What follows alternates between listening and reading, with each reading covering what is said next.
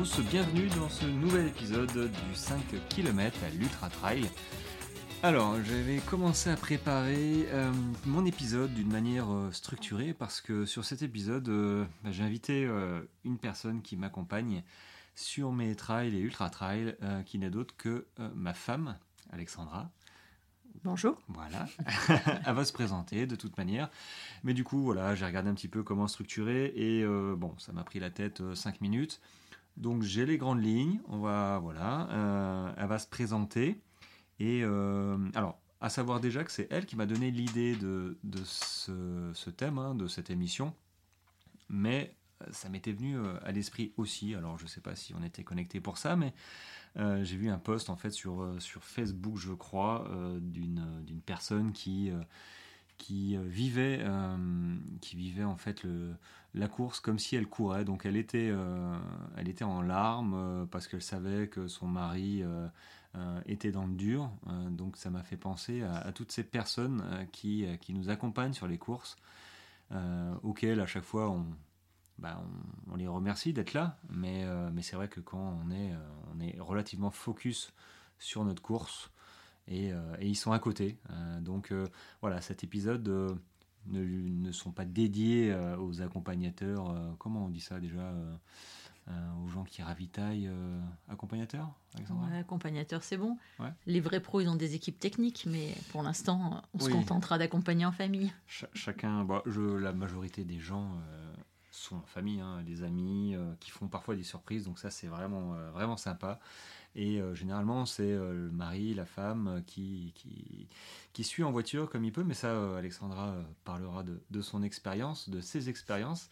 pas de coureuse, mais d'accompagnatrice là-dessus. Donc, donc voilà. Alors avant de continuer, merci à, vous déjà de, bah de, de, nous écouter, de m'écouter.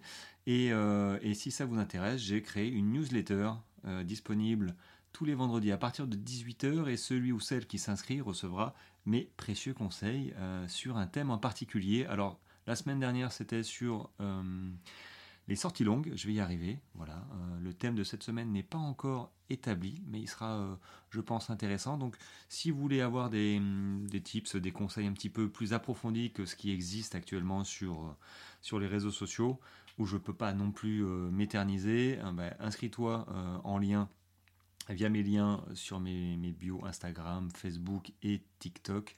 J'ai un lien qui t'amènera sur euh, l'inscription à ma newsletter et aussi euh, à ce podcast qui existe depuis maintenant 7 mois.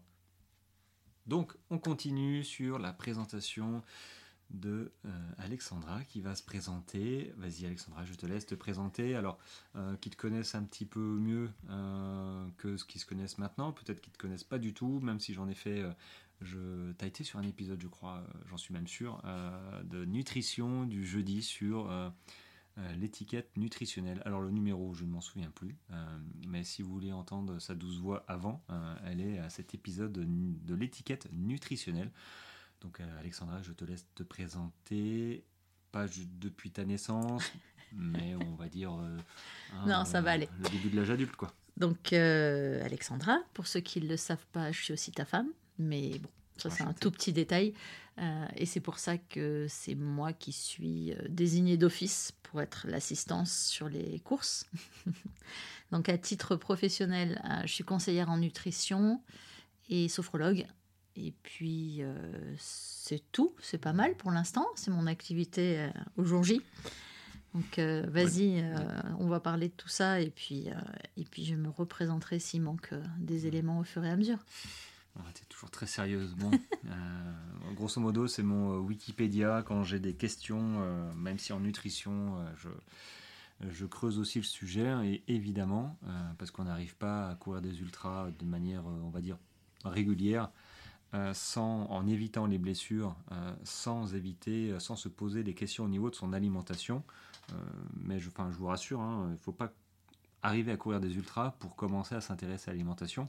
Si tu cours un 10 km, un 15, un 20 et, plus, tu dois déjà t'intéresser à l'alimentation. l'alimentation, c'est ce qu'on mange et ce qu'on boit, entre autres. Hein, je ne parle pas des étirements, des, séances de renforcement musculaire euh, et compagnie, comment s'entraîner. voilà, merci. non, parce que je suis déconcentré par ma femme qui, qui joue avec le micro, comme si c'était pas assez difficile de, de faire un épisode avec sa femme. mais on va Parce que c'est facile pour moi, c'est pour ça en fait. Hein. Ah, voilà. Oui, oui, On, va mettre une, on va mettre une caméra et ce sera peut-être moins facile pour toi, mais je suis pas encore sur sur YouTube, euh, sinon elle ferait un peu moins la maline. Donc Alexandra, qui s'est présentée d'une manière assez succincte, euh, endosse le rôle d'assistante euh, ou de l'assistance personnelle sur mes courses depuis, plusieurs années d'ailleurs. Donc alors l'assistance personnelle, pour ceux qui ne savent pas, parce qu'avant j'en avais pas besoin, à vrai dire, hein, avant de m'engager sur des courses de au moins 80 km en dessous, c'était pas forcément une utilité parce que je courais moins de, moins de 10 heures. Donc euh, clairement sur euh, les marathons, sur les semis, enfin, tu m'as toujours euh, accompagné. Oui, je t'ai toujours accompagné, mais plutôt pour être là au départ et à l'arrivée. sur les courses, on va dire un peu plus courtes, le ravitaillement qui est prévu par les organisateurs, en général, ça suffit. Et puis ce que tu emmènes dans ton sac, ça je pense que tu en as déjà parlé. Ouais, oui, mais c'est vrai que le rôle, euh, le rôle de l'assistance euh, personnelle, c'est plus sur les grandes courses. Donc, euh, je ne vais pas lui demander comment ça se passait sur ces courses quand elle m'accompagnait, parce que finalement, elle faisait que, que m'accompagner. je faisais le cours du boulot d'ailleurs. Hein, je courais, je me levais, je faisais mon sac. Enfin bon. mais elle se levait quand même avec moi. Donc, c'est pareil, hein, manger trois heures avant. À l'époque, je mangeais trois heures avant. Donc, c'est c'était aussi euh, une gêne aussi pour elle. Hein. C'est pas, c'est comme tout. Hein. et, plus la course est longue et, et euh, plus ils ont un rôle important. Euh, donc ils, vivent la course différemment de nous, mais ils nous suivent sur les étapes. C'est ça qui est, je, pense, intéressant pour eux et aussi fatigant parce que quand on voit la tête de certains qui, qui, ne dorment pas hein, sur un ultra, ils ont décidé de, bah, d'accompagner même la nuit. Euh, alors je lui fais grâce la nuit pour l'instant. Euh, puis j'aime bien les nuits, moi, me retrouver, euh, comme je vous ai dit, hein, me retrouver tout seul, c'est pas mal. donc c'est pas que j'ai pas envie de la voir la nuit. Hein, c'est pas comme si je te voyais toutes les nuits. Ça tombe bien, je dors la nuit, moi. Donc. alors moi, je, quand je manque de sommeil, je suis ronchon, mais elle, hein, c'est bon. Ah, moi, c'est pire. Si je manque de sommeil, euh, je suis dangereuse. Ouais, t'es dangereuse. Donc, j'aime autant qu'elle dorme pour être en forme sur, euh, sur, sur mes assistances, parce que j'en ai besoin. Euh, donc, du coup, l'assistance, voilà, c'est la personne qui, bah, qui, qui, qui, reçoit, qui rassure, qui met à disposition bah, peut-être de la nourriture en plus, qui, qui demande si, comment ça se passe déjà et surtout au début euh, euh, bah, voit la tête, euh, la tête du coureur, hein, elle a vu ma tête sur certains ravitaux et de suite elle sait si ça se passe bien ou pas. donc c'est quand même un rôle, j'allais dire ingrat, mais assez sous-estimé, même si on en parle souvent. Ça manque de reconnaissance d'ailleurs. L'idée, qu'est-ce que tu penserais, Alexandra, si je disais si je proposais à la fédération euh, bah, que les assistances, les assistances personnelles reçoivent une petite médaille, assistance UT4M par exemple, alors sur les grosses courses, on n'a pas de petite médaille, mais on a quand même les passes VIP et les passes visiteurs euh, pour pouvoir accéder euh, au parking et, euh, et à bah oui, sur certaines zones. Je pense même pas, mais je, suis, concentré dans ma course. Hein, ça, dépend des courses. Il y a des courses qui sont organisées où ils prévoient justement l'assistance. C'est sur l'UT4M qu'on avait l'accès aussi au téléphérique pour pouvoir monter à certains points. Ah oui, ça c'était Donc ils avaient prévu que que les personnes qui fassent l'assistance ne payent pas leur téléphérique pour monter vous rejoindre. Donc ça, c'était plutôt sympa. Je pense que sur certaines grosses courses, ils ont l'habitude. Et euh, ça dépend vraiment comment c'est organisé. Je pense qu'on va en parler un petit peu de la préparation et tout ça. Mais euh, moi, ce qui me pose le plus de problèmes à l'avance, c'est que moi, j'aime bien savoir où je vais, et quand. et que quand tu pars sur les courses, tu es tellement focus sur ce que toi tu dois faire que je sais pas trop à quel endroit je vais te croiser. Et euh, pour que ça soit un peu correct, il faut qu'on sache quand même quand on va se croiser et où pour que je sache euh, bah, quoi t'amener au bon moment en fait. Donc, euh. Donc là, tu viens de mettre le point sur, sur un problème d'organisation. Effectivement, pour qu'une assistance soit efficace, il bah, faut avoir une idée un petit peu de savoir où est-ce que bah, où est-ce qu'on peut nous rejoindre hein, sur les courses. Quand est-ce aussi elle, nous rejoint Parce que là, je, je viens aussi de lire un post, un ami hein, qui, qui, fait, qui fait l'Infernal des Vosges. et donc il pose des stories en ce moment. Et son premier ravitaillement, je crois, ses amis l'ont loupé parce qu'il a couru trop vite. Et, et c'est vrai que déjà, un, je suis pas hyper, euh, hyper précis. Euh, je regarde ma course, je la prépare, mais c'est vrai que je suis un peu à l'arrache à la fin, euh, grosso modo la veille de la course, pour dire à Alexandra, bah, écoute, voilà, on se retrouve là, là, et là, ça devrait passer, la voiture, elle devrait, parce que là aussi, hein, elle va pas marcher à trois plombes pour venir me rejoindre. En plus, il y a de la montée, il y a de la descente. Bon, euh, je préfère autant qu'elle marche pas, et donc du coup, il faut regarder les, les, endroits où elle peut simplement arriver. Donc ça, c'est repéré hein, sur, euh, sur les prépas courses, hein, quand on va chercher ses dossards, tout ça, il y a, des, voilà, il y a, de quoi se renseigner, mais c'est vrai que c'est pas très établi, euh, très établi, pardon. Bah, quand est-ce que tu me rejoins Où? C'est un petit peu à l'emporte-pièce ou à l'arrache.com. Euh, en général, je démarre la course en même temps que toi et je vais au point suivant euh, et je t'attends. Donc en fait, pendant les assistances, euh, et je suis pas la seule, hein, puisque j'en croise plein, des femmes ou des conjoints quand c'est madame qui court, parce qu'il y a aussi plein de eh femmes qui courent sur les courses. Donc dans ces cas-là, c'est les maris qui font l'assistance, parfois les frères et sœurs ou les parents. On a des amis qui courent, donc c'est les parents qui. Alors là, c'est les gens un peu plus organisés. Ils y vont en minivan, ils ont de quoi dormir, ils ont de quoi manger. Bon, moi, je fais ça juste en voiture pour l'instant. Euh, tu dors dans la voiture Non, je tu dors, dans à l'hôtel parce qu'on prend des hôtels. Ouais, quand on peut, on prend des hôtels. Parfois, on a pris des campings, mais bon, ça, c'est pas trop un problème. Et donc, euh, je me contente juste d'aller au point suivant euh, et d'attendre. Ah, ouais, tu te contentes juste. ouais, enfin, tu dois être là au bon endroit. Ah au oui, bon au bon moment, c'est sûr. Et il y a des courses où c'est facile parce qu'en fait, les coureurs font un gros trajet dans la montagne et nous, on peut rejoindre facilement en voiture. Et il y a des courses euh, qui sont pénibles selon les massifs parce qu'il faut euh, parfois rouler vraiment longtemps sur les petites routes de montagne. Là, euh, il y avait une des bah, dernières courses où j'avais Grand Raid des Pyrénées. Ouais, Grand Raid des Pyrénées. j'avais une heure et demie à deux heures de voiture entre chaque point d'assistance. D'ailleurs, je pense que tu aurais marché, tu t'aurais coupé géographiquement, c'était assez rapproché, mais à cause des lacets, la route, tu fais le tour du massif. Je pense que tu aurais marché, en fait, d'un point A à un point B sans passer par la route, mais directement par la montagne.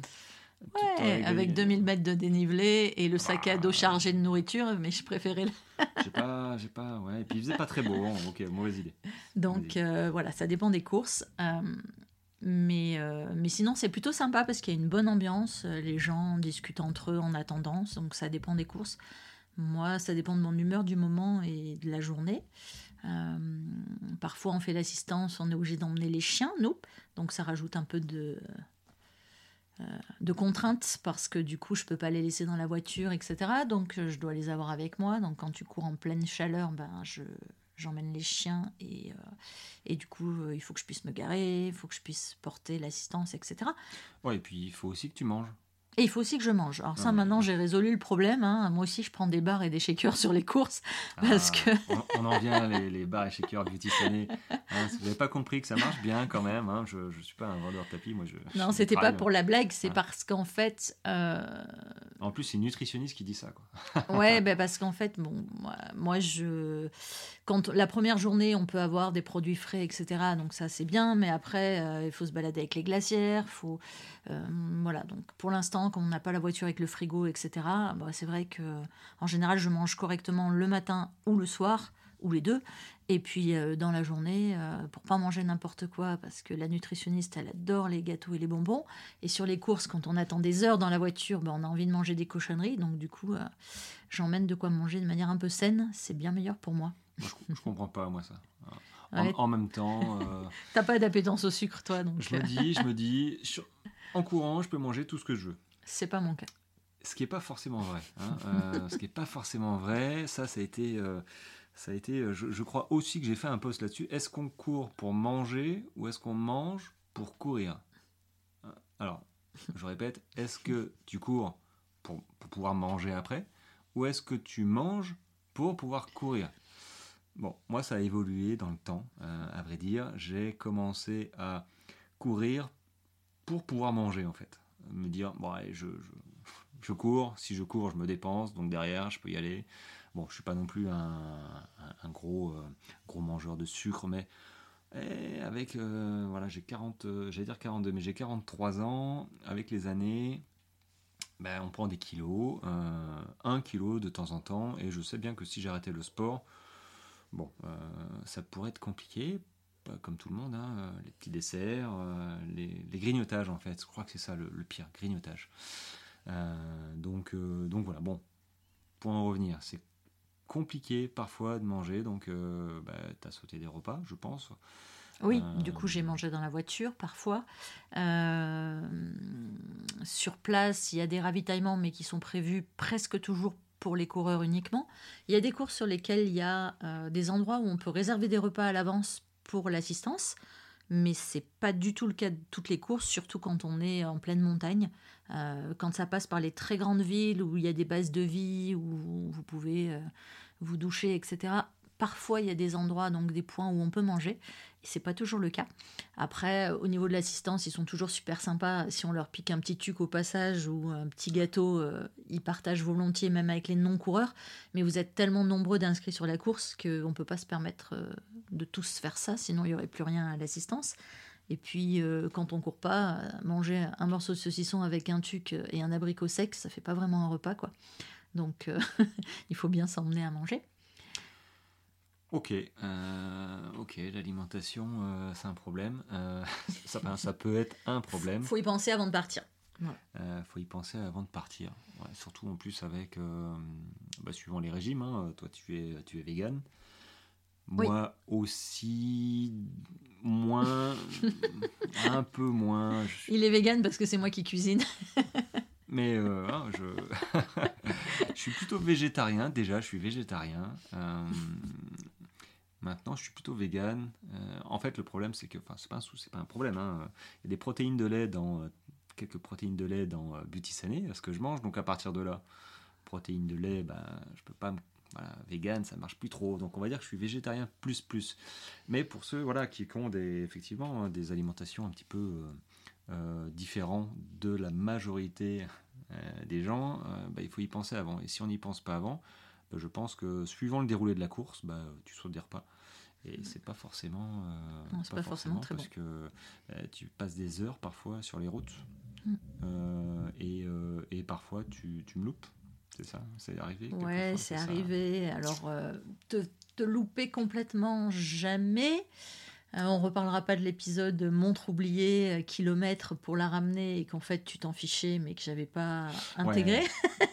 du coup, on s'est loupé pour trois minutes. c'est des, des quiproquos. J'étais parti, euh, j'étais parti, je crois que c'était en mars-avril, travail des citadelles. J'avais oublié ma montre sur, sur le chevet de, de la chambre à l'hôtel. Et bon, je me dis, ah, j'ai pas de ma montre. Mais j'avais mon téléphone et j'ai enregistré la course via Strava, donc ça m'allait bien. Et, euh, ma femme, Alexandra, donc, est, retournée euh, chercher ma montre à l'hôtel et m'attendait au premier ravitaillement. Euh, je m'y attendais pas en fait et, on s'est loupé déjà. Il est arrivé deux minutes avant moi au ravito et il est parti. J'ai couru trop vite, je voyais tout le monde passer. Et bon, j'ai pas pu, comme qui dirait, j'ai pas pu me retenir et je suis voilà. Donc, euh, on s'est recroisé au prochain voilà, ravito suivant. Euh, tout ça pour lui dire que finalement la montre, bah, j'en avais plus besoin parce que bah, euh, l'enregistrement n'aurait pas débuté. J'aurais qu'une moitié de course, enfin qu'un morceau de course qui n'était pas voilà, donc je, je, crois, je sais pas si je l'ai pris avec moi finalement ou si je te l'ai laissé, mais je, je m'en suis pas servi. Et du coup, j'ai enregistré ma course euh, sur, euh, le sur le téléphone. D'ailleurs, ça me fait penser que euh, sur les courses, c'est pas mal fait, mais il y a toujours des, des, soucis sur les suivis coureurs.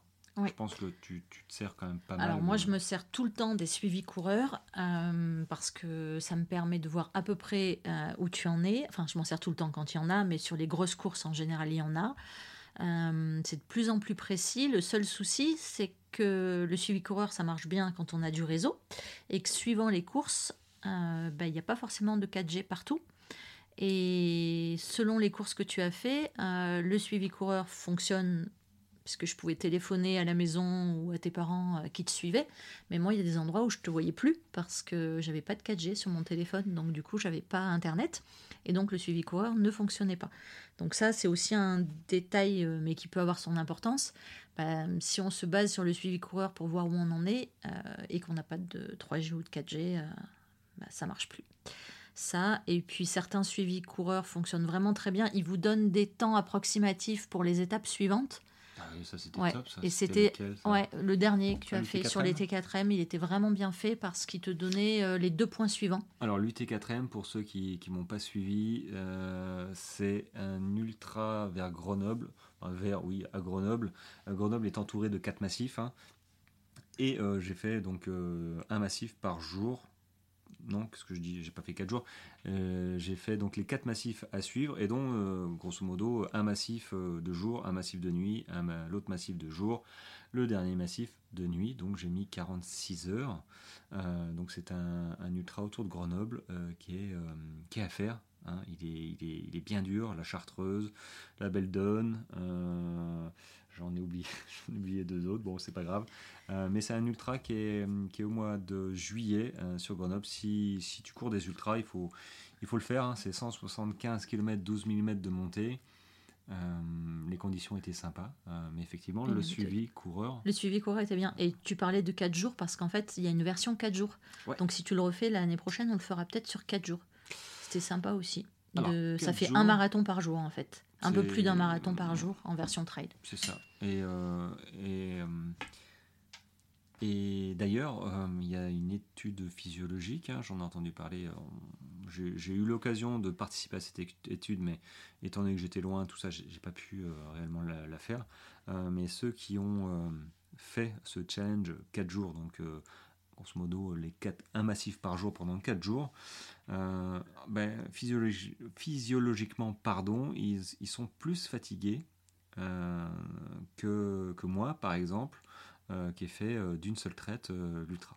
Le fait de se reposer et de recommencer pendant bah, du coup trois fois pour faire les quatre massifs, quatre jours, bah, le corps a l'air de, de, souffrir plus en profondeur. C'est vrai que c'est surprenant, mais j'imagine faire 40 km et Surtout que c'était pas toujours 40 3000 il y en mètres avait... de dénivelé. Il y en avait un qui faisait 56, je crois, quelque chose comme ça. Les... Bon, enfin, c'était minimum un marathon et étalé sur. Ouais, ouais. Bah, ça doit effectivement. Le lendemain, tu dois quand même avoir les jambes un peu, un peu raides. Donc l'alimentation, euh, les étirements sont hyper importants quand, quand on doit faire ça.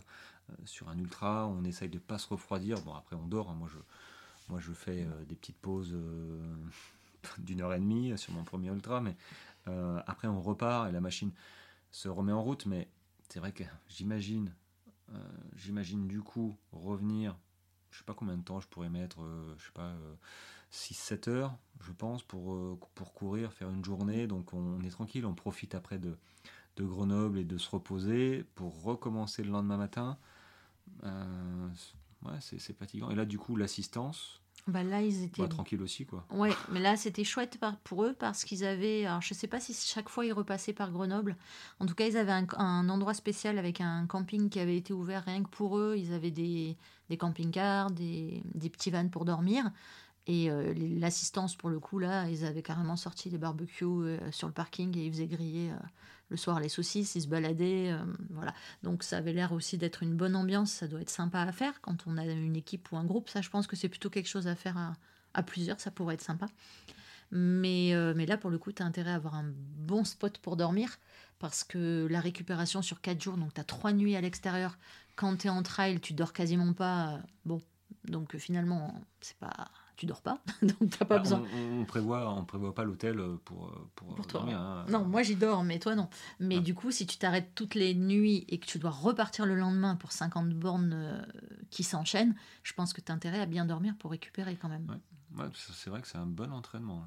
C'est un bon entraînement. On verra l'année prochaine. On verra l'année prochaine. non, l'année prochaine, je crois que je vais faire l'UTMB en version off sur 4 jours.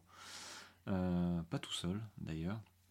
Mais, mais voilà, on, verra, mais ce principe-là est, pas mal. Donc, effectivement, l'assistance. Et pour revenir sur le problème de, réseau, bah, ça va aussi de mon côté, parce que quand mm. parfois j'essayais de, de, de prévenir, tu, tu as dit quoi? J'essaie de te souffler, mais c'est raté. Non, je te disais que la, première course, euh, on s'était rendu compte qu'il fallait que tu notes, quand tu envoies des messages, que tu me ah. dises quelle heure il est. Ah Parce que les messages du genre j'arrive dans 10 minutes ou j'arrive dans une demi-heure et que je reçois euh, pas sur mon téléphone parce que ton réseau les envoie en décalé. C'est-à-dire que quand par exemple je reçois euh, à 23h un message qui dit je serai à l'arrivée dans une demi-heure et qu'en fait le message il n'a pas été posté à 23h mais à 22h, ben en fait tu arrives et je suis pas à l'arrivée quoi. C'est un peu ta spécialité. C'est un peu ma spécialité. mais, euh, mais, euh, mais oui, oui, ah, ça, oui bah, un, petit, voilà, un petit tip, un petit conseil. Euh, d'ailleurs, je, le fais quand même. Maintenant, tu le hein, fais. Je, je mets l'heure en fait. J'arrive à 15h15. Voilà, parce que parfois les SMS mettent du temps à partir. Et quand on dit on arrive dans 30 minutes, bah, si elle le reçoit 10 minutes plus tard, bon bah voilà, je commence louper. Donc ça, c'est... non, non, faut être Effectivement, faut être euh, un petit peu côté militaire, quoi. Ouais. Bon, après, je vous rassure, euh, donc des fois j'ai raté l'arrivée, puis des fois j'étais à l'arrivée et il était tellement dans l'euphorie de la course qu'il me voyait même pas. Donc euh, ça c'est plutôt... Ouais, c'est vrai, mais c'est pour la blague. Donc du coup, c'est juste pour dire que pendant la course, vos coureurs vont avoir des états physiques et des états... Ouais, vos coureurs ou votre quoi. Ouais, ouais, non, parce que tu, tu, trouves toujours des gens avec qui courir sur la course, donc du coup on finit par sympathiser avec les gens avec qui tu cours. Et du coup, euh, bah, quand tu arrives à l'arrivée, tu as envie de les voir arriver en bon état aussi, même si tu les connaissais pas 50 euh, heures avant. Quoi. Mais bon, bref, tout ça pour dire que donc, le coureur, quand on l'accompagne, euh, il va passer par des états physiques, douleur, crampes ou pas. mais en général, sur des courses qui durent plus de 40 heures, il y a forcément des moments où ça va pas et au niveau mental aussi, au niveau émotionnel. Donc il y a des moments où l'assistance c'est sympa et puis il y a des moments où l'assistance c'est moins sympa parce que bah, ils peuvent euh, un peu faire la tête au moment où on les croise ou être euh, plus ou moins de bonne humeur. T'es jamais trop de mauvaise humeur avec moi. Ouais, T'es pas désagréable. non, c'est vrai. Ne casse pas trop de sucre sur le dos quand même. On pas casser mon image. T'es euh, beaucoup moins désagréable que, que, que, quand moi je faisais des trucs genre agility ou endurance avec les chevaux. Et... Tu ne l'as pas dit hein, dans ta présentation. Euh, Toi aussi, tu as fait de euh, l'assistance, euh, c'est vrai. J'ai fait de l'assistance, voilà, me lever à, à 3h, 4h pour des concours d'agility. Donc l'agility, c'est envoyer, envoyer Mon petit chien courir. Ton chien courir, passer des obstacles, des barres, rentrer dans le tunnel, faire le foufou.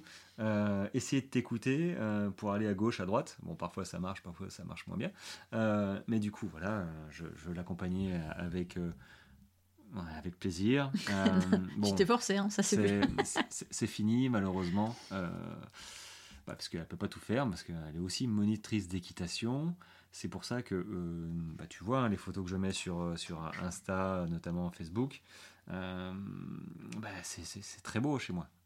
Mais voilà, on s'est installé ici dans le Tarn, dans la montagne noire, à 715 mètres d'altitude, magnifique, parce qu'on a des chevaux et des poneys. Et aussi parce que tu aimes courir dans les forêts et que tu n'aimais pas courir dans le sud-est parce qu'il n'y avait que des cailloux et des pins parasols et que tu n'aimais pas trop la végétation du coin. Oui, alors ça, c'est les entraînements, c'est le sud-est, parce que Toulon, c'est le sud-est, c'est pas le sud. Attention, euh, c'est le sud-est, mais euh, clairement, euh, oui, la région, les massifs sont fermés, l'été il fait tellement chaud, courir à 21h, il fait 30 degrés, enfin, enfin, il y en a qui doivent se reconnaître euh, dans, cette histoire. Donc moi, je m'entraînais pour les marathons, je me levais à 5 heures pour essayer d'avoir un tout petit peu de fraîcheur euh, à 6 heures du matin. Euh, bon, sachant qu'à 8 heures, c'était fini, la fraîcheur, hein. mm. mais à 30, enfin, le, soir, c'était, c'était, impensable. Ah, c'est impensable, parce que même les chevaux, on ne pouvait pas les sortir, parce que le goudron est brûlant, les massifs, enfin bon, de toute façon, c'était une autre époque. Maintenant, on est au vert et c'est plutôt sympa. Même si je suis plus du tout monitrice d'équitation, mais donc voilà, elle est plus monitrice d'équitation, mais j'ai fait donc du coup l'assistance euh, un temps. Euh, mais maintenant, euh, bah, maintenant, je pense que c'est elle qui en a pour quelques années au niveau de l'assistance. Donc ouais, tu parlais de de l'assistance point de vue mental et physique. Donc je, suis un gars sympa hein, quand j'arrive sur les ravitaux de toute façon, quand je suis fatigué, généralement ça se voit, le coureur fatigué.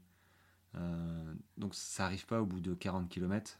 sur un ultra, ça arrive euh, je pense. 70 70. C'est un petit coup de mou en général, mais ça dépend de la topo du terrain. Mais en général, tu as un petit coup de mou entre 60 et 80. Bah, ça, arrive à 12 heures de course, grosso modo. Donc quand on part à 9h du matin, c'était 21h. Donc on arrive un petit peu, euh, suivant les périodes, à, ce que ça, le soleil se couche. Il y a une nuit qui arrive. Euh, mais mm. oui, moi en tant que coureur, quand je, je savais que tu étais là. Euh, quand je suis bien fatigué. Euh, il y a des fois où tu veux pas me voir sur certains passages. C'est compliqué, c'est compliqué. Euh, enfin, je, sais que c'est compliqué pour toi de, bah, de, dire les bonnes choses ou, ou, ne rien dire. C'est ça. Suivant. Après, ça, c'est des choses dont on peut peut-être discuter avant. Je sais que maintenant on en parle. quand tu fixes tes objectifs de course, tu me dis à peu près à quelle heure tu vas passer ou à quelle heure tu penses que tu vas passer. Euh, tu me dis aussi ce que tu envisages voilà, comme chrono, etc. Sachant que ça se passe jamais exactement comme on l'a prévu, même si tu es de plus oh. en plus précis. Euh, bah, ça, c'est l'expérience. Mais au démarrage, ça se passait pas toujours euh, comme prévu. Parce qu'en fait, il faut savoir que les courses, même si on les prévoit par rapport à son entraînement, la topo, tu la connais. Donc tu peux estimer ton temps de passage. Mais moi, j'ai remarqué quand même que d'une année sur l'autre, en fonction de la météo, euh, les coureurs qui font plusieurs fois la même course, ou en tout cas le résultat de la course, n'est pas du tout le même en fonction de la météo, euh, ah, de la température, euh, de la pluie, etc. Donc tu peux avoir prévu de faire une course à, je dis n'importe quoi, mais à la finir par exemple en 40 heures. Et puis en fait, on s'aperçoit que les premiers, au lieu de la finir en 20 heures, cette année, ils l'ont fini en 30. Je dis n'importe quoi, les chiffres sont pas bons, mais vous voyez l'idée. Euh, donc forcément, si les premiers finissent en presque une fois et demie plus que l'année d'avant, il faut savoir que bah, les coureurs qui sont derrière, donc milieu de peloton, premier tiers ou milieu de peloton pour toi, et, les pauvres qui sont derrière et qui courent euh, le long de la barrière horaire, là, ceux qui font les courses en 80 heures, euh, bah, eux, les pauvres, voilà, c'est très très long. Bon, mais ça, c'est voilà, c'est des questions d'habitude. Mais du coup, maintenant, on en discute un peu avant aussi de comment tu vas, tu penses que tu vas être, comment tu vas te sentir. Je pense que c'est pas mal pour savoir aussi quoi dire, parce que c'est vrai que ben, moi, je te vois arriver, euh, plus ou moins en bon état. Euh, souvent en bon état, parce qu'en général, t'es pas blessé, et heureusement. Mais quand tu te remettais, par exemple, de ton entorse ou autre, ben, on a toujours peur que ça lâche. On a toujours peur que tu aies trop mal. Après, euh, moi, je le dis clairement, hein, de toute façon, c'est un sport de malade. et, tu mets, tu t'appuies sur un point qui est, quand même hyper important euh, et qui conditionne la réussite aussi d'une course. C'est euh, la capacité que, que tu as hein, en tant qu'assistante euh, et qu'assistance de, bah, de sentir et, de, et de motiver. quoi. C'est-à-dire que voilà, j'ai connu une personne qui a commencé le, elle s'était engagée sur le Grand Raid des Pyrénées, euh, donc 160 km, c'était son premier, elle n'était pas certaine, voilà, bah, quand c'est le premier, on n'est pas certain non plus, donc euh, normalement, on n'arrive pas à la fleur au fusil euh, en disant finger in the nose, je vais y arriver.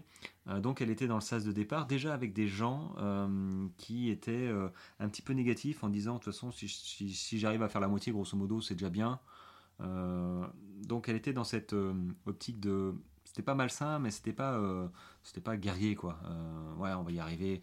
Donc elle est partie pas confiante, entourée de gens euh, pas confiants non plus, et en fait, un ravitaillement au 90e, bah, son ravitaillement c'était, je crois, ses parents.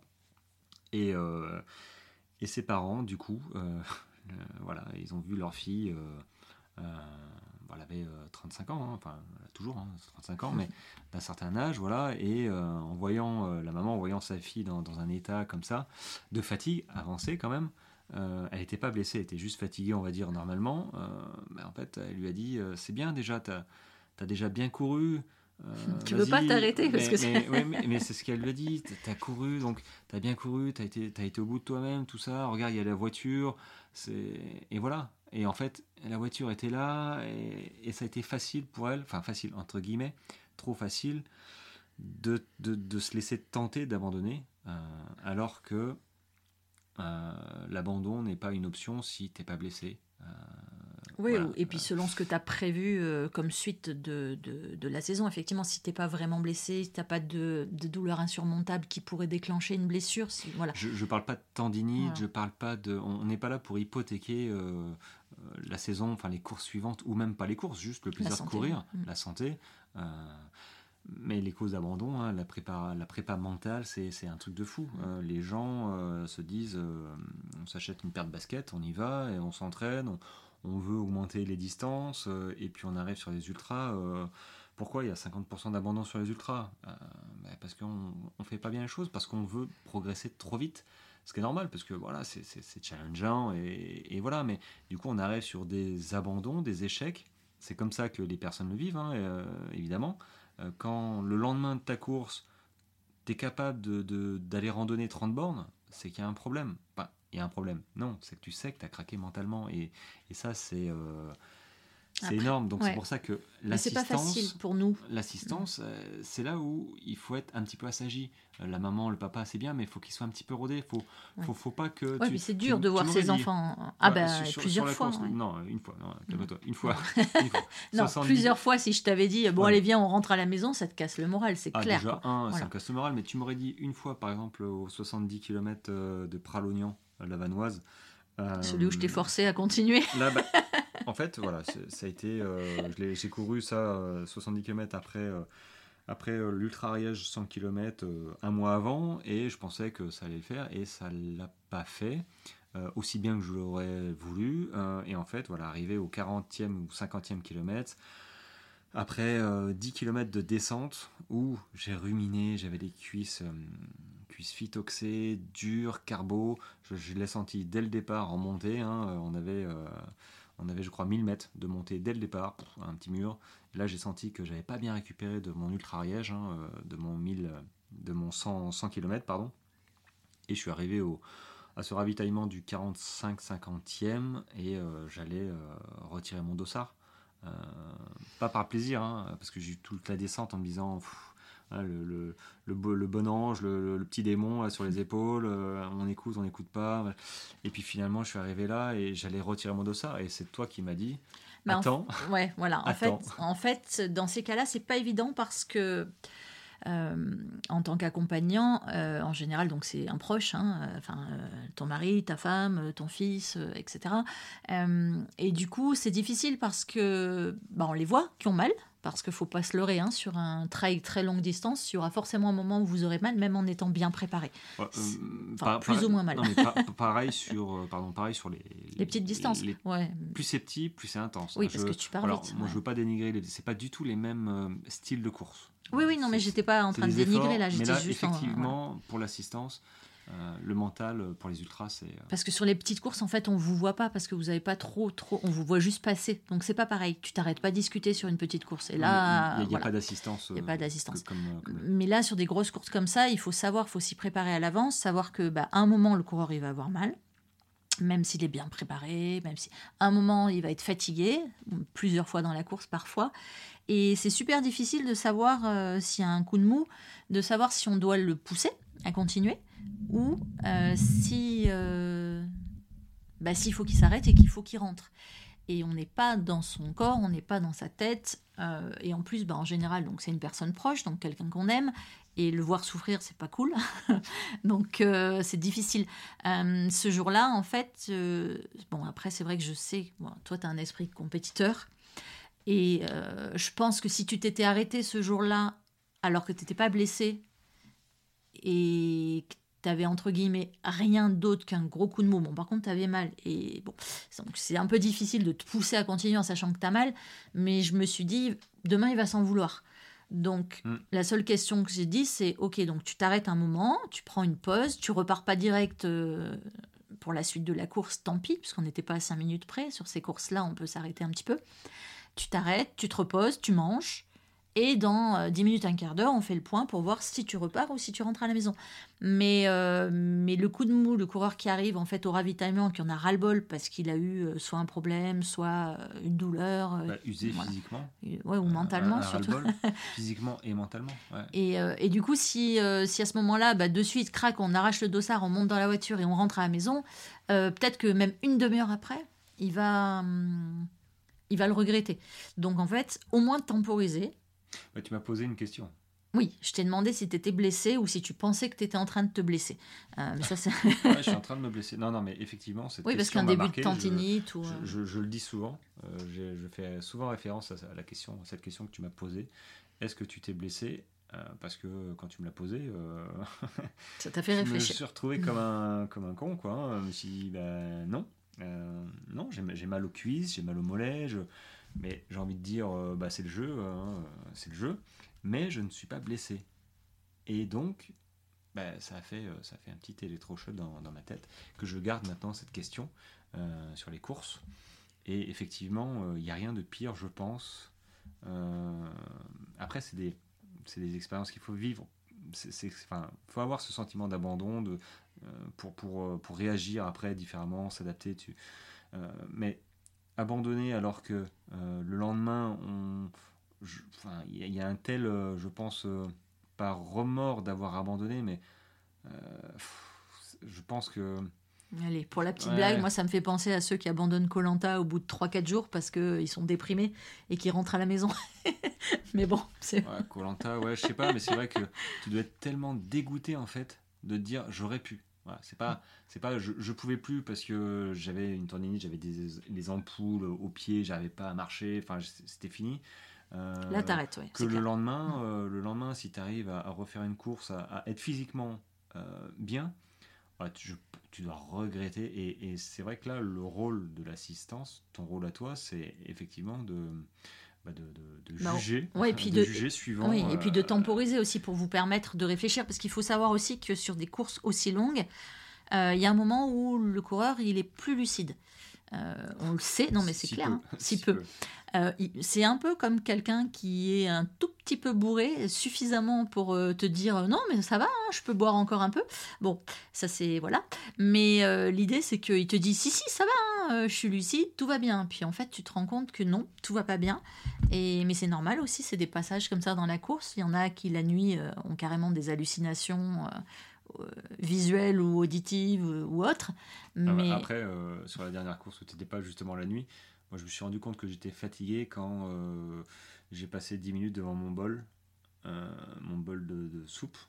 Et que tu le mangeais pas, que tu le regardais. J'étais devant mon bol de soupe et, et c'est là où je dis bon. Euh, je vais dormir un peu. Faut y aller, faut y aller, faut, faut faire quelque chose. c'est là où, effectivement c'est compliqué de, de, de, gérer la fatigue, enfin la, la, fatigue des autres en fait, parce que tu as quand même eh la responsabilité de t'as pas la responsabilité de l'abandon ou pas, mais euh, de trop pousser ou pas. Hum. Euh, mais c'est sûr que il faut connaître la personne euh, que, qui se fait accompagner, le coureur. Si moi, c'est effectivement mes parents, ma mère qui m'accompagne dans les ravitaux. Bah, t'arrêtes à 15 km. C'est clair que, voilà, au, bout de 50 bornes, elle me dit arrête-toi, monte dans la voiture. et ça, ça aide pas. Je ne monterai pas dans la voiture, même si elle me dit ça peut-être au 120e, ça va peut-être changer la donne, mais euh, c'est vrai qu'il faut, il faut connaître. Il faut se connaître. Donc du coup, effectivement, ça me fait penser, moi, à c'est ma femme, donc je vais dire, on est un couple, mais euh, un coureur seul peut peut-être euh, y arriver sans, sans assistance particulière, extérieure. Je dis pas qu'il faut une assistance à chaque fois.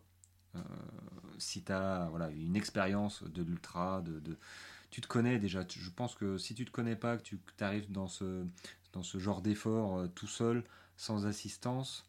Ouais, ou sans coach, ou euh, sans équipe, ou sans euh, collègue de course, parce que bon, ça veut dire que tu cours tout seul, que tu viens tout seul. Bon, il y en a quelques-uns, mais en général, soit il court à pas du jour au lendemain, mais effectivement, le, faire appel à, à dire un coach, oui, un préparateur mental, physique, coach, qui, qui, qui te prépare. Euh, ouais, ou courir à plusieurs. Qui te prépare. Alors, alors, courir à plusieurs. C'est dur sur les trails. Euh, c'est compliqué d'avoir un le même niveau déjà. Mmh, euh, après, courir à, deux. D'ailleurs, je cours souvent avec des personnes que je connaissais pas sur la course. ça devient des amis bah, parce qu'on est en allure fondamentale. On, les montées, descentes, c'est pas c'est pas pareil que sur la route où on a un chrono. clairement, après sur la route, marathon aussi, j'ai couru avec des personnes, mais on s'attend pas quoi. J'ai envie de dire euh, marathon, semi, euh, t'as un tempo, t'as 3 euh, heures devant toi ou 4 heures. moi, j'avais un chrono de 3.15, je me suis dit, je fais 3.15, je fais pas 3.17, quoi. S'il y a moyen de faire 3.15, je fais 3.15. et que si la personne avec qui je discutais ne, suit pas le tempo, je ne suis pas le tempo. Bon, ça fait un petit peu requin dit comme ça, mais c'est, je trouve, la différence entre le, l'esprit trail et l'esprit route, même si c'est engageant, c'est motivant. Hein, même toi, Alex, mm. quand, sur les grosses courses type marathon, bah, ça te donne envie de courir, quoi. Oui, ça donne presque envie de courir. je dis presque. Parce qu'en fait, on voit les gens s'entraîner, enfin, au bord s'échauffer, etc. Puis on, voit, on les voit passer. Et sur ce genre de course, bah, tu vois des pelotons entiers qui passent devant toi. Et à l'arrivée, c'est toujours sympa. Donc oui, c'est pas la même chose que le trail. Le trail, c'est sympa à regarder aussi, mais suivant comment c'est organisé, en fait, on, soit on vous voit, soit on vous voit quasiment pas. Donc euh, quand on arrive, on arrive plutôt sur des gros ravitaux ou des choses comme ça, où du coup, bah, vous arrivez, on vous voit sur 50 mètres, quoi. Mm, mm. Et on vous voit repartir. Donc on voit pas grand-chose. Euh, ça dépend des voilà, ça dépend vraiment des courses. Ça aussi, du coup, c'est euh, compliqué à vivre. Ouais, bon après ça il faut s'y attendre. Voilà, il faut s'attendre.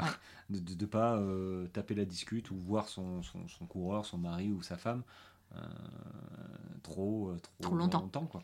Et puis après, euh, on était sur donc euh, l'aspect euh, accompagnement, assistance, etc. par exemple, quand tu passes des nuits dehors, souvent, tu as prévu de dormir ou pas? Toi, c'est plutôt ou pas en général. Tu finis toujours par te reposer, mais au départ, tu sais pas trop à quel moment tu vas te reposer. tu as un peu prévu. Si, ouais, si, Je, prévois mes 20 minutes avant, avant minuit. Et après, Hmm, bah, si ça dépend de la course. si c'est pas hmm. voilà après je, je m'interdis pas de mais je veux surtout pas dormir à l'extérieur. C'est ça. Mais alors moi par contre là j'ai encore un peu de mal avec ça euh, parce qu'avec mon côté toujours un peu hyper prévoyant, hyper sécure machin etc. Euh, moi je sais que je cours pas ce genre de distance et je pense que je les courrai jamais peut-être euh, version rando, pourquoi pas, mais version course jamais. mais dire jamais. Hein. Ouais, non, mais on va on va dire ça. Mais euh, mais moi par contre, je pense que j'aurais prévu à quel endroit je dors et vraiment je dors quoi. Et toi tu es dans l'adrénaline du truc et en fait au début tu voulais même pas te reposer les premières nuits, enfin les premières courses où tu avais des nuits, il y a une fois où je t'ai un peu poussé à te reposer parce que ça se voyait que tu étais cramé un petit peu. Euh, un, petit peu. beaucoup. Et je voyais la nuit arriver, mais en fait, maintenant tu prévois. Mais sur les toutes premières où tu as dormi dehors, enfin, du coup, tu n'as pas dormi. Euh, en fait, moi, j'avais peur qu'ils dépassent des endroits où il y a des bases de vie à peu près correctes pour dormir. sachant, je pense que tu en as déjà parlé, mais on dort pas toujours très bien dans les bases de vie parce que, en général, c'est bruyant, il y a de la lumière, ça fait penser aux aires d'autoroute, en fait. On se repose. On se repose, mais on dort pas. Et moi, ce que j'avais peur, c'est qu'en fait, il dépasse ces endroits-là où il n'a pas envie de dormir, et du coup, il se retrouve dans des zones euh, parce que tu les croises les coureurs hein, qui carrément euh, se roulent en boule euh, sur le ah bah, bord de route et qui dorment sur place quoi. Bah, ça a été sur le GRP en pleine nuit. Donc moi je m'étais reposé à 2 heures. Plus ou moins parce que j'avais des crampes au niveau des, de la voûte plantaire hein, des deux pieds. Donc on a du mal à se reposer quand on a les pieds qui crampent. Donc je m'étais allongé 10 minutes et puis bon, je me suis relevé et ça avait suffi quand même et euh, donc on, remontait, euh, il y avait 10 minutes de montée dans la forêt et euh, bah, j'ai croisé deux personnes qui commençaient à enlever leur couverture de survie pour, pour dormir sur un banc, parce qu'il y avait un banc en pleine forêt. je dis, moi, vous avez de la chance. Du coup, ils étaient deux et ils m'ont dit, ils m'ont dit, ouais, on aurait peut-être dû dormir, on ne s'est pas arrêté en fait, et, et là, en fait, on n'avance plus on n'avance plus et euh, là, et puis après, ouais, et puis c'est dangereux aussi en descente, en trail, dans la nuit avec ta frontale. Si tu commences à avoir des mauvais appuis parce que tu es fatigué, euh, je trouve que c'est dangereux. Ah bah, faut prendre de, des stick power. Euh, hein. Instant pub. Instant pub, taurine, caféine, vitamine. ouais. J'en ai oublié un, je sais plus. Mais en tout cas, il faut dormir. Non, et à savoir aussi, c'est que là, bon, ils étaient deux, donc c'était pas un souci, mais un coureur seul normalement, sur une course, on n'a pas le droit de le laisser tout seul. Euh, sous sa couverture de survie. C'est-à-dire que si je croise un, coureur euh, qui dort sur le bas-côté, ben, je ne suis pas censé repartir et je suis censé attendre qu'il aille mieux euh, au cas où. voilà, ça fait partie dans le règlement, c'est marqué. On me l'avait signalé une fois et je dis ah zut. bon, c'est pas que je suis contre d'attendre quelqu'un. Bah, en fait, tu sais pas s'il est fatigué, et qui se repose. Ah, mais tu le réveilles, le gars. voilà, c'est ça. Ou tu sais pas si ça va, si ça va pas. S'il me dit non, euh, tu peux y aller, bon, bah après, euh, chacun ses responsabilités, mais il faut savoir que normalement, on est, on est tenu de, de, rester un petit peu avec lui par sécurité. voilà, point, point sécurité. Ouais, après, euh, voilà. Enfin, moi, en tout cas, j'aimerais pas que tu te retrouves à dormir euh, sur le bord du chemin ou sur le bord de la route ou que ce soit. Voilà, donc je préfère que tu te calmes. Mais maintenant, tu. Après, s'il pleut pas, c'est cool. Oui. Ah, tiens, en parlant de la pluie, mm. euh, pour les accompagnateurs, prévoir aussi des équipements toutes météo, parce qu'en montagne, le temps, il change vite, surtout sur 48 heures et plus de course. Euh, parce qu'on peut se retrouver euh, à être en t-shirt, short euh, la grosse partie de la journée et puis avoir besoin de la polaire et du pantalon le soir, voire même du kawaii ou du parapluie. en parapluie, ça dépend où vous êtes, parce qu'en montagne, c'est pas forcément le mieux, mais bon, bref, de prévoir de quoi se protéger nous aussi. et la crème solaire, parce que bah, quand tu t'arrêtes en bord de route et que tu attends pendant deux heures le coureur, voilà, donc en montagne on peut avoir un coup de soleil. C'est tellement changeant. Euh, et la météo est super changeante, ouais. Donc euh, évidemment, bah, en général, on y pense, mais, euh, mais c'est vrai qu'on y pense plutôt pour le coureur. Lui, il va prendre sa veste, son pantalon, son kawaii, son machin, etc. Et puis en tant qu'accompagnant, on n'y pense pas forcément pour nous. Donc je pense que c'est intéressant de se faire une petite checklist en fonction des courses. voilà, moi je sais que J'aime bien. Ouais, moi j'ai les listes de tout, donc euh, j'aime bien les listes. j'ai une checklist, euh, j'ai une checklist euh, téléchargeable. non, je l'ai plus en lien, mais voilà, j'ai fait une checklist pour le coureur. ultime pour le coureur. J'ai pas pensé à l'accompagnant. T'as prévu De quoi? De partager ma liste? Non, dans ta liste, de passer, faire le plein d'essence. Ouais, le, prévoir aussi justement parce que. Ça peut être, pardon, plus sérieux, plus sérieusement, les chaussettes. Pour le coureur ou pour, moi Ah oui, oui, oui, oui. On, a parlé ravitaillement de nourriture, mais euh, il y a des gens qui se. Alors toi, je sais que sur les courses, tu te changes pas forcément et tu te douches pas parce que ça te coupe trop la course. Il y en a qui se changent complètement, qui se douchent complètement, qui prévoient plusieurs paires de baskets, etc. Euh, ça, ça dépend voilà, du coureur et des courses. pourquoi pas, mais je m'imagine pas me laver. Parce que si je me lave, je, ah oui, ça me détends trop. Mm. Euh, non. Mais par contre, en cas de mauvaise météo, euh, prévoir une serviette, des chaussettes sèches et des baskets de rechange si euh, il a l'habitude d'avoir, enfin il ou elle a l'habitude d'avoir plusieurs paires de baskets, parce que bien sûr on n'essaye pas les nouvelles baskets en pleine course. mais ni même une semaine. mais mais c'est vrai que par exemple, bah, on avait un copain qui avait galéré sur une course où il était les pieds complètement bouffés par, par l'eau, quoi. En fait, non, ce qui s'est passé, c'est qu'il a, euh, il s'est euh, tanné les pieds euh, pendant un mois et il n'a pas mis de crème hydratante. Donc en fait, il s'est chopé 7 heures de pluie bah, la nuit et le, au petit matin, il n'arrivait plus à poser les pieds. donc il a été obligé d'arrêter la course au 90 ou 95e kilomètre. Alors que musculairement ça allait, mais euh, ce qui s'est passé, c'est que vu qu'il n'a pas hydraté ses pieds après avoir tanné, hein, euh, il faut faire les deux. Euh, durci ses, ses pieds, et à cause de la pluie qu'il a eue, ben, ça a fait une gigantesque ampoule en fait. il aurait hydraté, il aurait peut-être eu des ampoules, mais elles auraient été, elles auraient pu être traitées. Voilà. Là, le problème, c'est qu'elles n'ont pas pu être traitées parce qu'elles ne sont pas ressorties. Euh, donc, c'est toute sa voûte plantaire. Après, il m'a raconté, hein, il est suivi par un podologue, hein, toute sa voûte plantaire qui a, qui, qui, qui, a fait une ampoule, était, qui était une ampoule. donc, euh, tu imagines que quand voilà, il appuie dessus, ah, c'était, c'était atroce. Mais bon, sans en arriver là, euh, si tu es sur une course où, par exemple, il pleut pendant 2-3 heures et puis qu'après la pluie s'arrête, euh, parce que bon, tant qu'il continue à pleuvoir, ça change rien, mais si la pluie s'arrête, euh, le coureur a pas forcément, enfin, il n'a pas sur lui euh, des chaussettes et une paire de baskets, ça c'est sûr, parce qu'on va pas se charger. Parfois, il y a des bases de vie où il laisse des sacs d'assistance, puisque notamment pour les coureurs qui courent seuls, mais même pour être sûr d'avoir des endroits où il récupère du matériel. Donc là-dedans, il peut avoir prévu. Mais si on le croise hors zone, on va dire, euh, où il peut récupérer du matériel, bah, c'est pas mal d'avoir voilà, au moins des chaussettes, voire des chaussettes et des baskets euh, en supplément. Parce que si d'un seul coup, euh, bah, il a plu pendant une heure, deux heures ou trois heures qu'il est trempé, mais qu'après il repart pour huit heures de temps sec, bah, c'est dommage de courir huit heures avec les pieds trempés alors qu'il pourrait repartir avec les pieds secs. C'est ce que j'avais fait d'ailleurs sur l'été 4M. Euh, j'avais mis une paire de baskets, euh, chaussettes. À la base Alors, chaussettes dans tout, short, slip, chaussettes dans chaque euh, sac ravito. Donc j'en avais deux ou trois. trois, je crois. Et j'avais prévu dans le sac à mi-course une paire de baskets que j'ai utilisée d'ailleurs. Mais effectivement, tu soulignes que, en fait, il, faut éviter pour les coureurs hein, d'avoir les pieds humides trop longtemps. Voilà. Mm. Si, si, s'il y a moyen de changer, parce qu'on a traversé un ruisseau, parce que je sais pas, hors pluie, s'il y a moyen de, de s'essuyer et d'enfiler des chaussettes sèches avec une peut-être une paire de chaussures, mais les chaussures sèches un petit peu.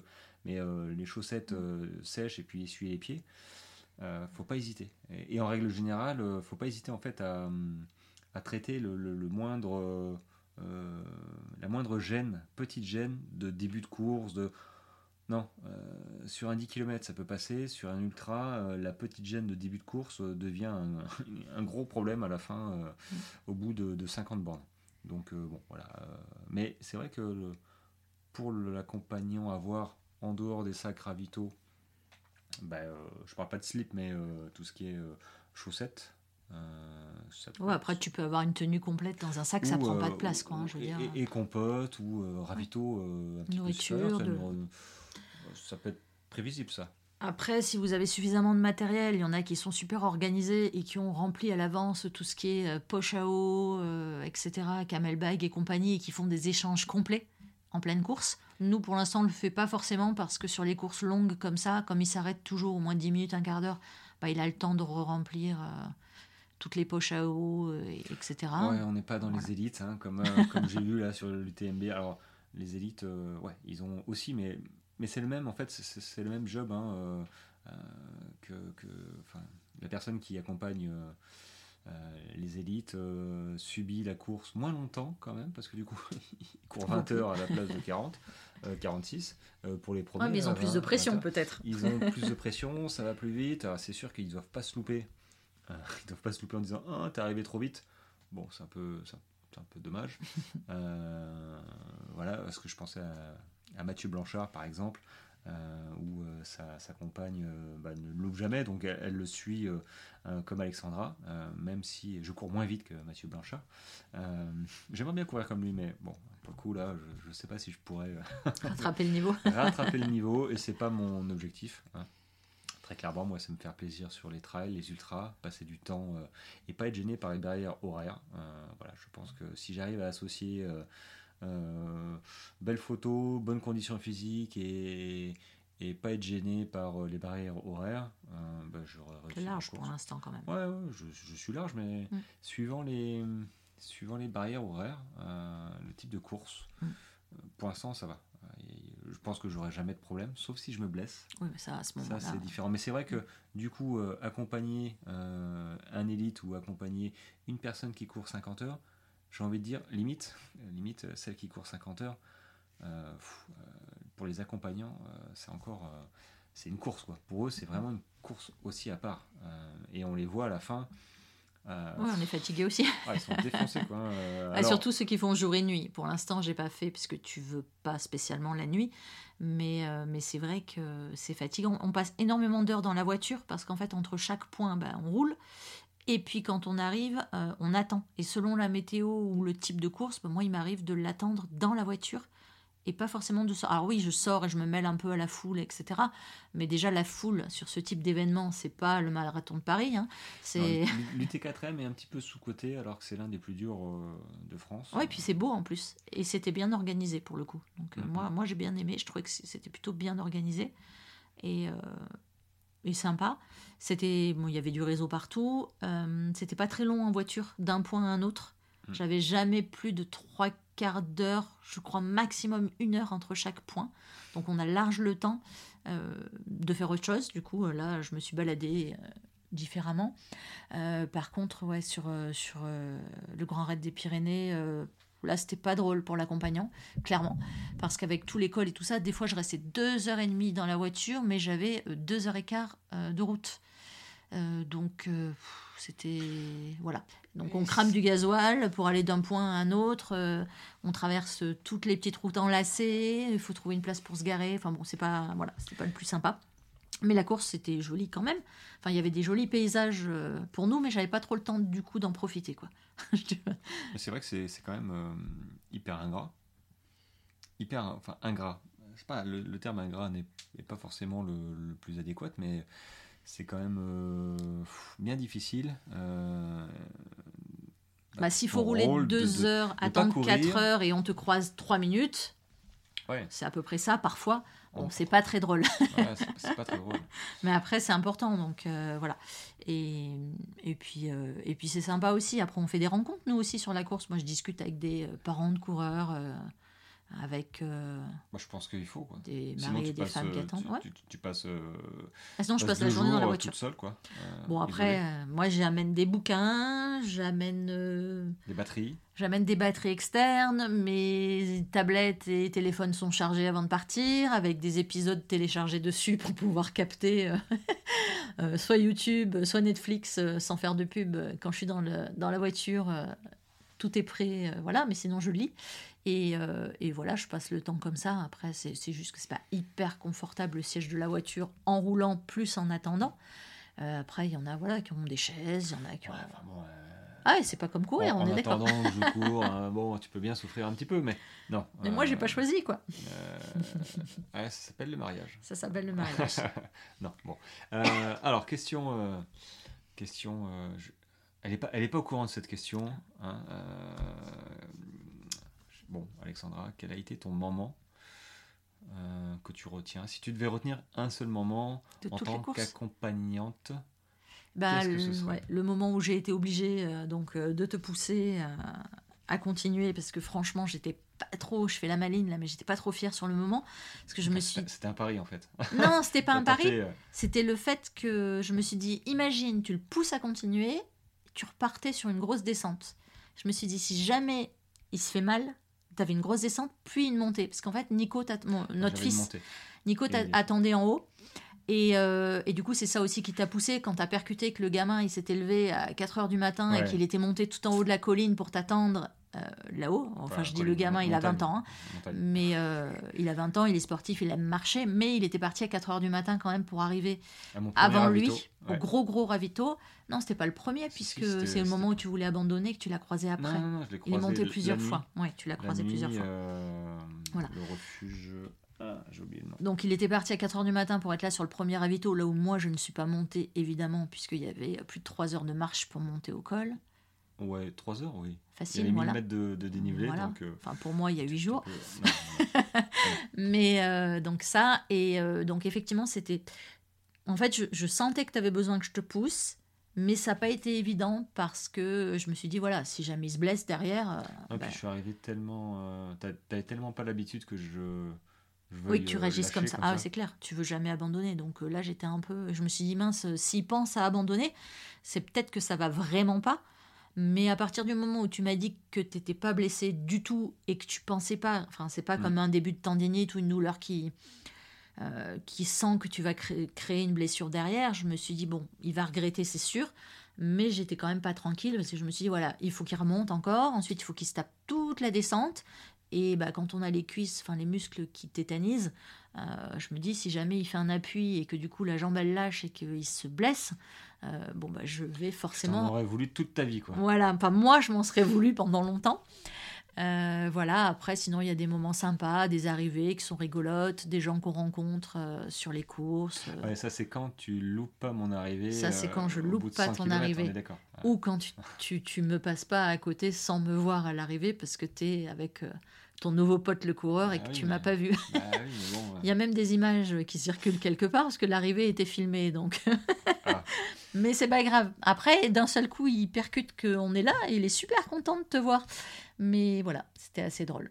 Bon, en règle générale, tu es plutôt contente. Euh, Mais en général, j'attends derrière l'arrivée. Et là, je t'ai attendu avant l'arrivée pour te suivre en fait et du coup non, euh, mais en règle générale tu es plutôt contente de te récupérer sur, les courses ah oui je suis plutôt contente d'être sur les courses accompagnatrice euh. bah on a l'impression d'être utile un petit peu quand même tu vas pas me lâcher non je vais pas te lâcher par contre j'ai un petit tips quand même parce qu'on a été vraiment sur l'accompagnant là mais si vraiment vous êtes tout seul pour vos courses dommage, ouais, ça c'est clair, mais et que vous n'avez pas d'équipe, pas de potes, enfin peut-être des potes coureurs, oui, mais se faire faire quelques petits audios, voire même se faire des audios à soi-même, euh, pour quand on sera dans le dur.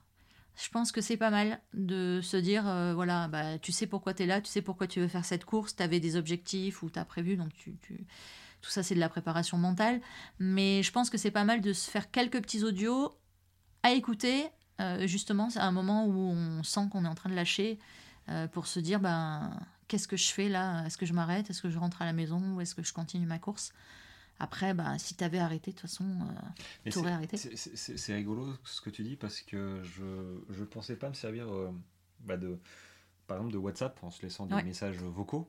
Euh, mais par contre, je l'utilise avec, bah, par exemple, Olivier, Ultra Trailer, là, que j'ai j'ai fait aussi une émission avec lui, une émission, je sais plus trop quand, mais qui intervient de temps en temps. Et là, il, il a fait du TMB, il a fini il y a une semaine. Et euh, on s'est échangé par, euh, par messages vocaux, WhatsApp. Pendant la, course. Pendant la course, la nuit. Euh, et c'est vrai que c'est hyper sympa. Et à un moment, il m'avait envoyé un message quand moi je courais. Il m'a dit Écoute, t'écouteras ce message quand tu seras, quand tu seras fatigué. quoi. Et j'écoutais, effectivement, j'ai joué le jeu, j'ai écouté le message quand j'étais sur mes 24 heures de beau nickel en version trail. je l'écoutais en pleine nuit. c'est vrai que bah, ça fait une ça fait une, parenthèse dans l'effort parce que notre esprit se focalise euh, euh, non plus sur la, douleur mais euh, sur, sur ailleurs. On n'est plus limite en forêt ou la nuit, on est à côté, à côté de la voix de la personne qui parle pendant quelques secondes ou quelques minutes et du coup bah c'est pour l'esprit c'est vraiment top ça permet de relativiser et en plus le message normalement euh, n'est pas euh, négatif. négatif. Normalement, il te dit pas bon, ben c'est bon, arrête-toi, t'as couru suffisamment. Non, euh, il dit voilà, il te motive quand même, parce que tout le monde sait que c'est compliqué. En plus, c'est un coureur, il, sait les efforts que les moments difficiles qu'on passe tous hein, sur une, course aussi longue. le corps est une formidable machine, la tête aussi, mais il y a des moments où bah, ça va moins bien, et puis il y a des moments où ça va, ça va mieux, et on ne sait pas pourquoi, très clairement. Euh, et c'est là où la tête, euh, la tête doit, doit prendre le relais. Et si elle peut être aidée par un message, un appel, euh, un appel aussi, je sais qu'il y en a qui appellent leur femme ou leur mari quand ils sont dans le dur. Moi, j'ai vu faire. Alors moi, c'est mort. Moi, je t'appellerai ah, pas. c'est clair. Moi non plus. si je suis dans le, alors chacun réagit, mais moi, je suis cancer ascendant cancer, donc très sensible. On dirait pas comme ça, mais je suis c'est un hypersensible. Je suis un hypersensible euh, et euh, c'est vrai que parfois, euh, bah, quand je termine mes courses par exemple, je, je, me mets à chialer quoi. quelques, quelques secondes, je, limite, je, je, pars pas en suffocation, mais il faut du temps pour que je commence à respirer normalement. Donc maintenant, Alexandra est un peu plus au fait que ça. Mais mon premier marathon, je suis arrivé, j'étais comme ça, en train de pleurer en franchissant la ligne d'arrivée. Euh, Après, il prend tout le monde dans ses bras aussi sur les lignes d'arrivée de marathon. Alors moi, je savais, j'étais pas surprise, ça m'a fait sourire, mais les gens qui t'attendent à l'arrivée et qui te voient les prendre dans les bras. ça, c'était la, dame qui donnait la médaille, en chocolat, euh, non, et pas en bois. Euh, à l'époque, elle était pas en bois. Faut qu'ils arrêtent avec le bois, hein, c'est sympa, mais oh, ça fait un peu chier. une bonne grosse médaille là qui fait gling gling gling. Enfin bref, et du coup, voilà, je lui ai fait un gros câlin à cette, à cette, à cette dame. Hein. Euh, donc oui, elle a été un peu surprise. Euh, c'était assez drôle comme moment. Mais bon. c'est vrai que assez drôle. Alors, pourquoi je disais ça, je ne sais plus. Pour les petits messages que tu te laisses et tout ça et tout ça et tout ça. Ouais, les petits messages. Euh, donc c'est c'est sympa. Et j'aimerais revenir sur un point qu'on n'a pas abordé, qui sort un petit peu de, de, de ce, de ce sujet de l'assistance. C'est, on va dire, l'assistance de tous les jours. C'est-à-dire que toi, tu es... Hors course. Hors course tu es ma femme, euh, je m'entraîne tous les jours. Et évidemment, les entraînements sont euh, impactants, ça demande du temps, même si euh, je cours tôt le matin, n'empêche, ça demande du temps. N'empêche que tu me réveilles tous les matins, donc je me rendors. oui, oui, et dans l'organisation, quand c'est le conjoint, le mari, femme qui s'occupe de l'assistance, ben, j'allais dire, ils subissent l'entraînement tous les jours, d'autant plus quand euh, la personne, le sportif, prépare un triathlon. Parce que là, pour le coup, le triathlon, il y a du volume d'entraînement entre la séance de natation, vélo et course à pied. Je pense que c'est encore un step au-dessus en, point de vue volume. Euh, mais du coup, voilà, l'assistance, quand c'est mari-femme, aussi proche, euh, ça va au-delà de la course et euh, effectivement ça, commence bien avant euh, la course vu que en temps normal bah voilà, je, je te dérange à peu près euh, tous les jours. faut s'adapter un petit peu à mes entraînements aussi. Alors c'est tôt le matin, je t'embête pas trop. Mais peut-être que d'autres ont euh, une vie un peu différente, un planning de vie différent, familial, peut-être avec des enfants. Donc on a la chance d'avoir de grands enfants. Il nous en reste un à la maison, mais euh, il n'est pas très pas très embêtant. Hein, mais voilà, mais après, si vous avez des, enfants en bas âge, ça, peut être compliqué. Donc, mm. effectivement, l'assistance commence, à mon sens, euh, bah avant. avant. Ouais, et puis bon, après, nous, on a un rythme de vie qui, qui est comme ça, mais quelqu'un qui veut s'entraîner tôt le matin comme toi, bah forcément, il va se coucher pas trop tard, il va pas sortir faire la fête tous les jours, ça, c'est pas du tout. Il va manger correctement, il va manger différemment de, de la famille. Donc, bon, nous, ça change pas grand chose parce que moi, de toute façon, dès qu'il fait nuit, je dors. donc, le fait que tu qu'on se couche tôt, euh, c'est pas trop un problème. Oui, mais c'est pas le cas de tout le monde. Euh, après, l'alimentation. Euh, Et l'alimentation, on fait attention à ce qu'on mange. Je mange un peu plus de protéines parce que je me dépense plus. Bah parce que tu es un homme sportif, donc forcément tu manges plus de protéines, ça c'est une évidence. Mais, euh, mais ouais, après, le, bah, de toute façon, c'est tous les sportifs, en fait, euh, au quotidien, euh, même si c'est du sport, on va dire, loisir, ça impacte forcément la famille et l'environnement. voilà, donc il faut que le conjoint y soit prêt, évidemment, mais ça, je pense que... Ouais, mais sur un, type ultra ou, ou triathlon, le volume d'entraînement ah impose. Euh, c'est pas, c'est pas juste tiens, je fais deux heures de tennis. Oui, oui c'est pas le sportif du dimanche euh, ou comme moi ou qui va faire euh, voilà une balade ou une sortie. C'est surtout la, voilà, la, répétition des sorties, la fréquence des sorties qui, qui, mm. qui, impose aussi à la famille de s'adapter. c'est pour ça qu'après les courses, c'est cool de, bah, de rien faire. Euh, bon, ça dure pas longtemps. Hein. Au bout d'une semaine, maintenant, tu deviens fou après tes courses si tu reprends pas le sport. non, c'est pas vrai. Tu deviens pas fou, mais. Euh, ça, c'est quand je me blesse. Alors, ça fait longtemps que je me suis pas blessé. Parce ouais, que. Portes pas la poisse. Voilà. Euh, parce qu'on s'entraîne correctement, on mange correctement, on pense correctement. on n'est pas à l'abri de, glisser, hein, de glisser sur un caillou. On n'est pas à l'abri de se faire une entorse comme il y a une semaine. Alors, je me suis pas fait une entorse, mais je me suis fait mal. Voilà, on, on saute parmi parmi euh, l'herbe pour éviter des orties et puis quand on retombe euh, bah, il y a une petite branche euh, qu'on n'a pas vue. Donc voilà ça fait partie des aléas. Faut savoir quand on se blesse vraiment faut savoir bah voilà de on n'a pas le choix. Donc on va pas se tirer une balle. Faut s'adapter puis rebondir. Et bon mais après les courses il y a la période de récupération et la période de récupération ça enfin après moi c'est pas mon, mon boulot c'est à toi tu te le gères. Tu as suffisamment d'expérience pour le gérer tout seul mais c'est vrai que. Ah, c'est ultra important la, la récupération. Il faut faire attention à ne pas reprendre ni trop vite ni trop sport. Enfin, pardon, ni trop sport. Ça y est, je suis partie. Je recommence, ni trop vite ni trop fort. Euh, donc, effectivement, euh, bah, moi j'ai quand même un diplôme d'éducateur sportif. Donc, du coup, j'ai des bases en physiologie, etc. Même si la course à pied, c'était pas mon, mon domaine. Mais c'est vrai que toi, tu avais cette compétence-là. Il faut que le, coureur le prenne en compte aussi, euh, qu'il aura bah, une période. Euh, le temps de récupération des muscles, des ligaments, des cartilages, ne sont pas les mêmes déjà. Euh, mm. Donc à partir de là, si on pense que on va récupérer des efforts d'un ultra au niveau des ligaments ou des cartilages en deux jours, bah, désolé quoi. mais ça, on s'en aperçoit pas. Enfin, on s'en aperçoit pas le coureur lambda euh, qui court comme ça sans s'être informé, sans avoir creusé le sujet, euh, on arrive à, se blesser peut-être, euh, à enchaîner des courses, pas des ultras, mais enchaîner des courses.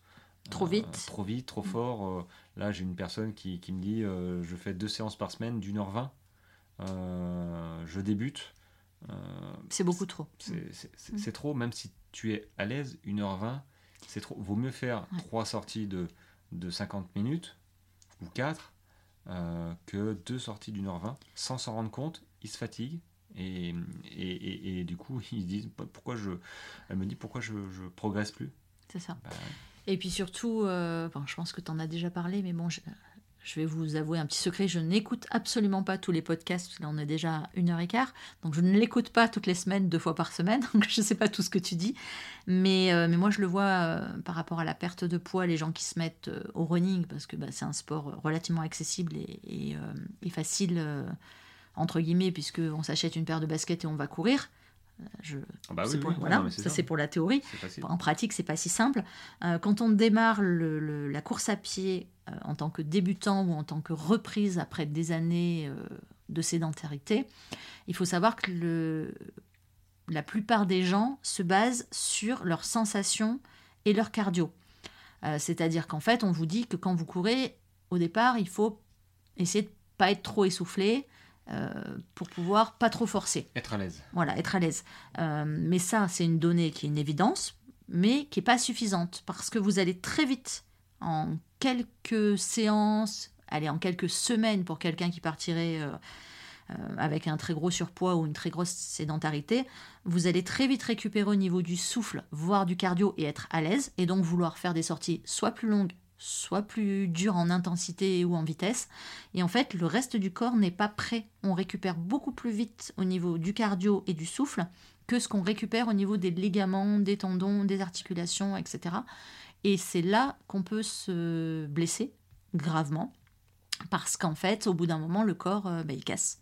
Bah, ce qu'on appelle la progressivité. Euh, sauf que les gens, le terme progressivité, pour eux, euh, c'est un petit peu trop réduit en timing. Euh, progressivité, c'est sur plusieurs semaines et plusieurs mois, surtout quand on veut faire peut-être un marathon à sa première année de running. Il y en a qui le font. C'est un pari. Et peut-être qu'ils vont réussir à courir leurs 42 km au bout d'un an. Euh, en, quel temps? Il y en a qui s'y préparent en trois mois ou en, six mois à leur premier marathon, mais ça dépend de où quoi. Voilà. et dans quel, état, Et, est-ce qu'ils ont envie de courir derrière? En fait, c'est ça aussi qu'il faut se poser. C'est ok, je viens de commencer, mais pourquoi tu cours? Le pourquoi tu cours? Est-ce que tu as envie de courir? Est-ce que tu auras envie de courir pendant des années? Euh, Si c'est le cas, bah, prends ton temps. T'es pas à trois semaines près. Surtout qu'il y a des méthodes. Euh, progressivité en termes de, en volume, en en temps, en intensité, euh, les ligaments ne réagissent pas, comme je l'ai dit, pareil que les muscles. Euh, et ça, c'est sans parler d'alimentation ni d'hydratation. Là, on parle purement euh, mécanique. et séance d'entraînement. voilà. Donc, effectivement, c'est à prendre en compte. Mm. C'est à prendre en compte. Et c'est bien pour ça qu'il y a des personnes qui, qui, me font confiance justement pour, pour les aiguiller à leur objectif qu'ils ont généralement sur un an. Ils ont un gros objectif. Et du coup, euh, je les aide à, progresser en, en, toute sécurité. Euh, on n'est pas là dans, la performance d'obtenir un temps. On est là pour euh, se faire plaisir, terminer sa course, apprendre à courir avec les bonnes méthodes pour pouvoir ensuite, une fois que j'ai fini l'accompagnement avec eux, eh bien, ils se débrouillent tout seuls, mais ils savent au moins comment ils doivent s'entraîner pour progresser en trail, sur, sur un trail court, un trail long, ou, peut-être même un semi ou un marathon, parce que j'ai déjà fait et, peut-être que j'y reviendrai d'ailleurs. Pas tout de suite, parce que les chemins, c'est sympa quand même. La route, c'est vraiment, euh, vraiment spécial. Mais c'est vrai que justement, c'est un petit côté compétiteur, un semi ou un, marathon. Euh, pourquoi pas? Mais les entraînements sont adaptés aussi.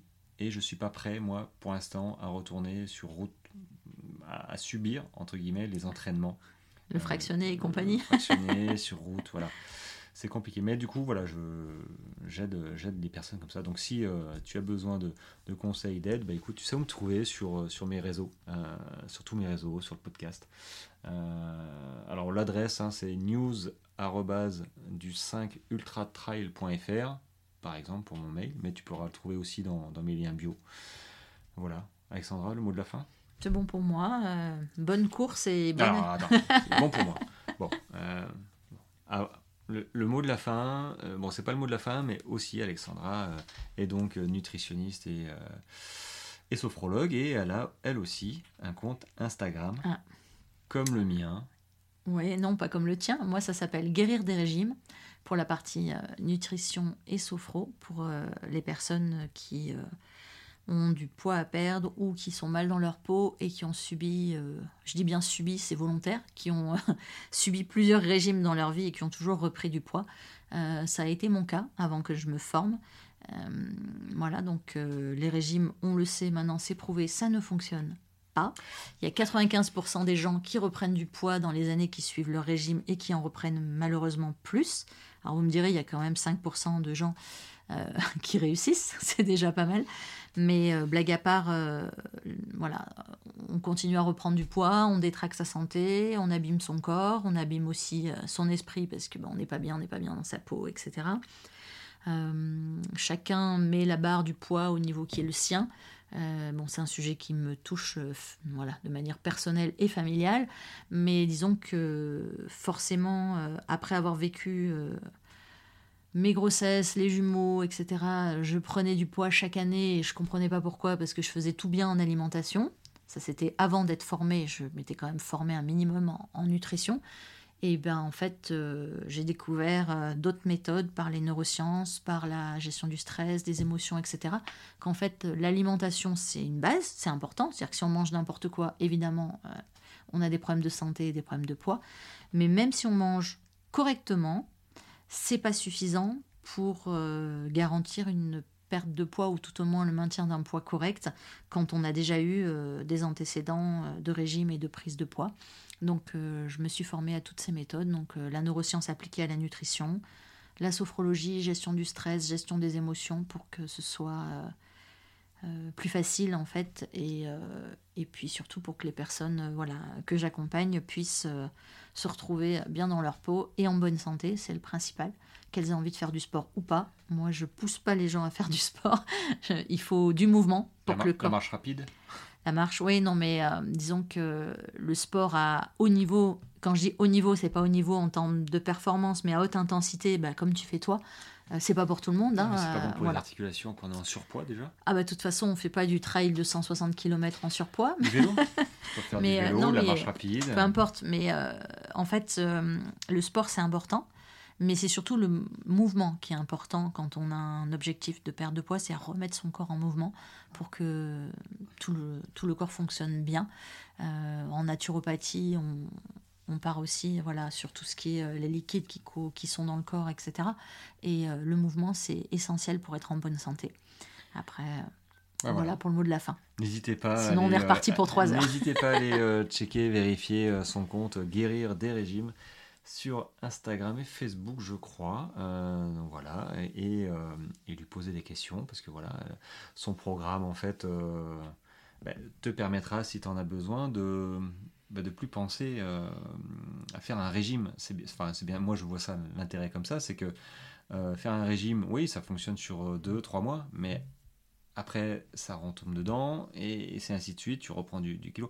Là, en fait, la méthode pour son programme à, elle, c'est euh, tu suis son programme et à l'issue, tu pendant tout le reste de ta vie, tu seras débarrassé de ton problème de poids parce que tu sauras gérer euh, ton alimentation et ton mental aussi. Euh, donc c'est ça qu'elle fournit. C'est pas c'est pas juste guérir des régimes. Il y a une méthode et elle l'applique.